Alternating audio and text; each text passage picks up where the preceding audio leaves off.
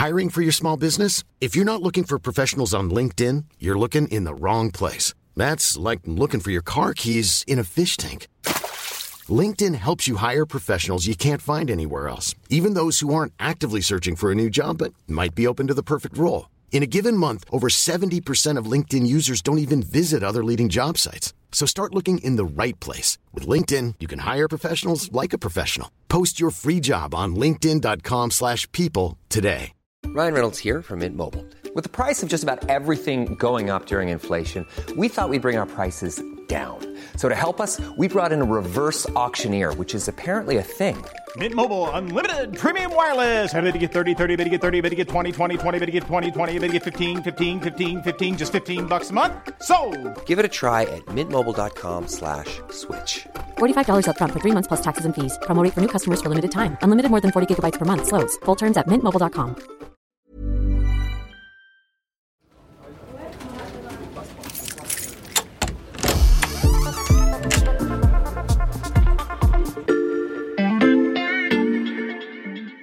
Salut, c'est Xavier Yvon. Bienvenue dans l'armoire de la loupe. Cette semaine, vous allez tout comprendre sur les fameuses Gigafactory. Les dix premières Gigafactory. Une Gigafactory. Gigafactory. Cette Gigafactory. les Gigafactory. Oui, vous avez peut-être déjà entendu ce terme dans un épisode de La Loupe, mais à l'époque, on n'était pas entré dans les détails. Alors Emmanuel Botta du service économie d'Express est venu me voir il y a quelques jours et il a insisté pour venir enregistrer une définition arrangée dans notre armoire. Salut Emmanuel. Salut Xavier. Bon, j'imagine que tu vas vouloir qu'on commence par l'origine du mot Gigafactory. Bah non, là, euh, je crois que c'est plutôt simple. Giga pour gigantesque, factory ça veut dire usine en anglais, donc euh, c'est une très très très très très grande usine. Alors, je suis désolé, c'est un peu raté, mais t'es pas si loin. Giga, en fait, Ah. c'est pour gigawatt, qui est une unité de mesure de l'électricité. Gigawatt, en fait, c'est 1 million de kilowatts. Mhm. Factory, bon, bah là, effectivement, tu as bon, on sent que Ok. tu as une culture anglo-saxonne. Donc, c'est des usines où on fabrique tout simplement des batteries électriques. Là où tu as raison, c'est qu'effectivement, c'est des usines gigantesques.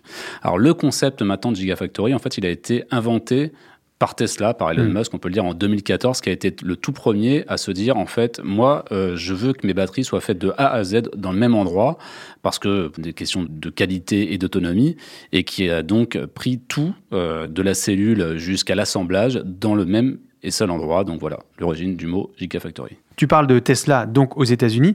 Est-ce qu'il y a déjà des gigafactories en France? Alors pas encore, mais il y a déjà trois projets qui sont d'ailleurs dans les Hauts-de-France. Une qui est euh, pilotée par euh, Stellantis euh, avec un partenaire, Renault aussi avec un autre partenaire, et un troisième qui s'appelle Vercor qui est une start-up française.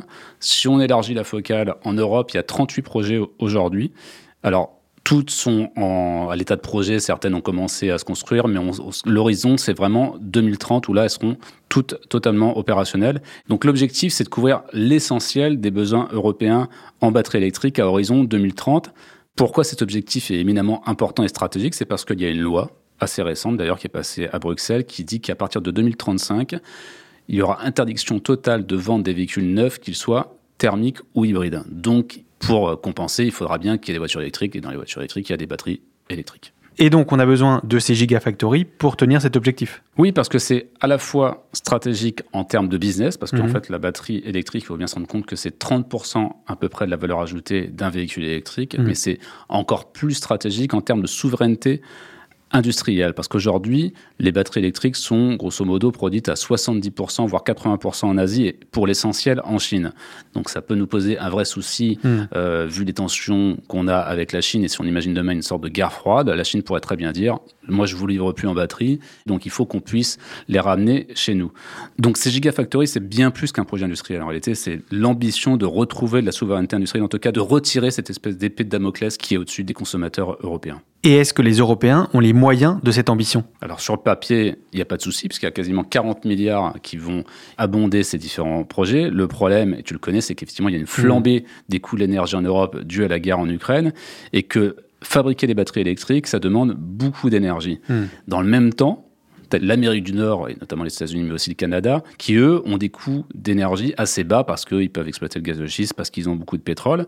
Et donc, de fait, il y a déjà pas mal de porteurs de projets qui ont dit euh, clairement, moi je me pose la question de peut-être que je vais finalement pas construire euh, en Allemagne ou en France, mais je vais peut-être euh, aller implanter mon projet aux États-Unis parce que le coût de l'énergie est beaucoup plus bas. C'est notamment le cas du patron de Volkswagen qui l'a dit très clairement, ou le patron de Northvolt qui est un des pionniers, c'est un Suédois, qui a déjà une usine en Suède et qui a dit moi ma troisième usine, je vais peut-être pas la mettre en Allemagne, je vais mmh. peut-être la construire aux États-Unis.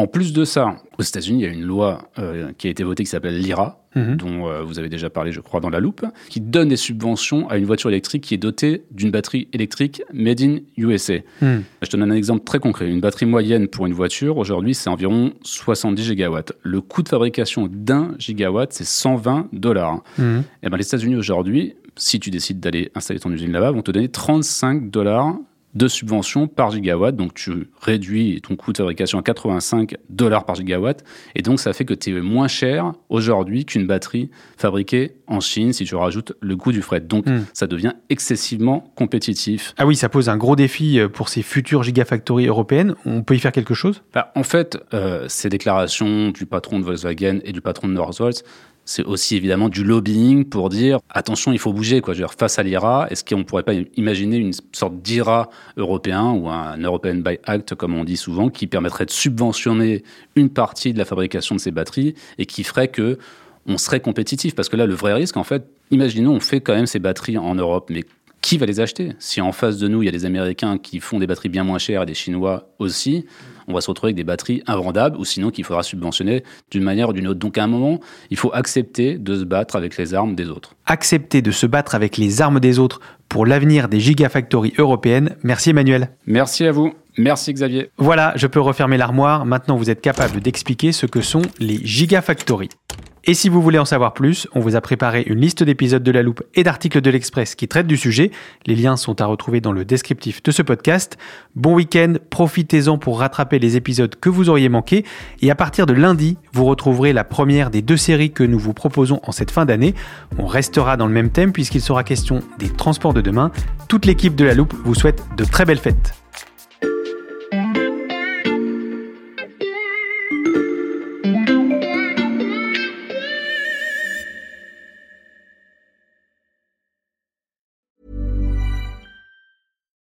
We're on a budget, we still deserve nice things. Quince is a place to scoop up stunning high-end goods for 50 to 80% less than similar brands.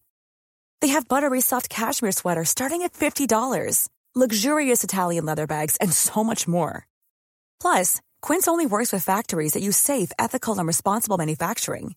Get the high-end goods you'll love without the high price tag with Quince. Go to quince.com/style for free shipping and 365-day returns.